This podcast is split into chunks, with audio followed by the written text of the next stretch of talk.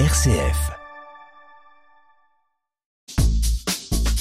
Petite histoire d'Anjou, Elisabeth Véry. Bonjour Elisabeth. Bonjour. Alors que nous parlons en ce moment de l'installation de la fibre dans nos campagnes, eh bien vous, vous avez choisi de nous parler de l'électrification de nos campagnes.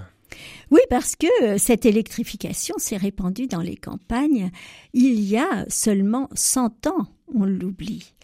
Et les récits qu'en font euh, les journaux, notamment le Petit Courrier, nous montrent à quel point c'était un événement que cette arrivée de l'électricité dans les villages.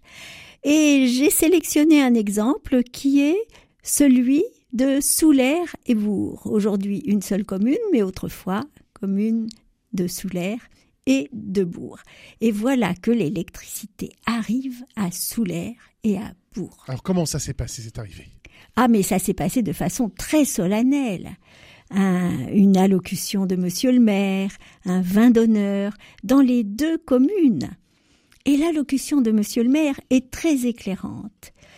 Il dit, après les compliments d'usage, on reconnaîtra bientôt tous les bienfaits de l'électricité, plus de lampes ancestrales, répandant de mauvaises odeurs, donnant une lumière douteuse, au remplissage délicat, mais une ampoule éclatante, propre et gaie, à qui pour donner la vie il suffit de tourner un simple commutateur. Dans le bourg, les rues illuminées vont permettre les sorties tardives.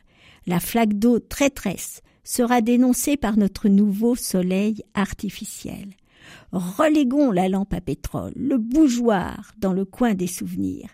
Ils marqueront le progrès scientifique qui, depuis un siècle, a bouleversé, transformé la vie citadine et rurale, rendant notre existence plus douce, plus facile, partant plus agréable. Et donc, euh, Elisabeth, cette électrification qui arrive donc dans, dans nos villages va aussi faciliter le travail. Oui, bien évidemment, et le maire le souligne. Ce n'est pas tout, dit-il. Le courant électrique va actionner dans un temps prochain des moteurs élégants, mais énergiques, qui suppléeront à la main-d'œuvre et donneront un travail puissant et de rapides résultats.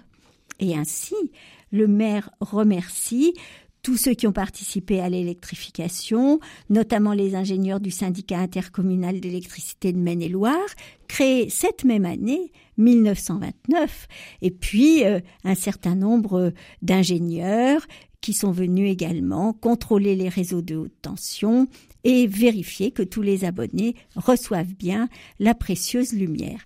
C'est incontestablement un changement d'époque un changement d'époque que l'on vit encore aujourd'hui, donc avec l'arrivée de la fibre dans nos campagnes. Merci beaucoup Elisabeth, à la semaine prochaine. RCF Anjou, petite histoire d'Anjou.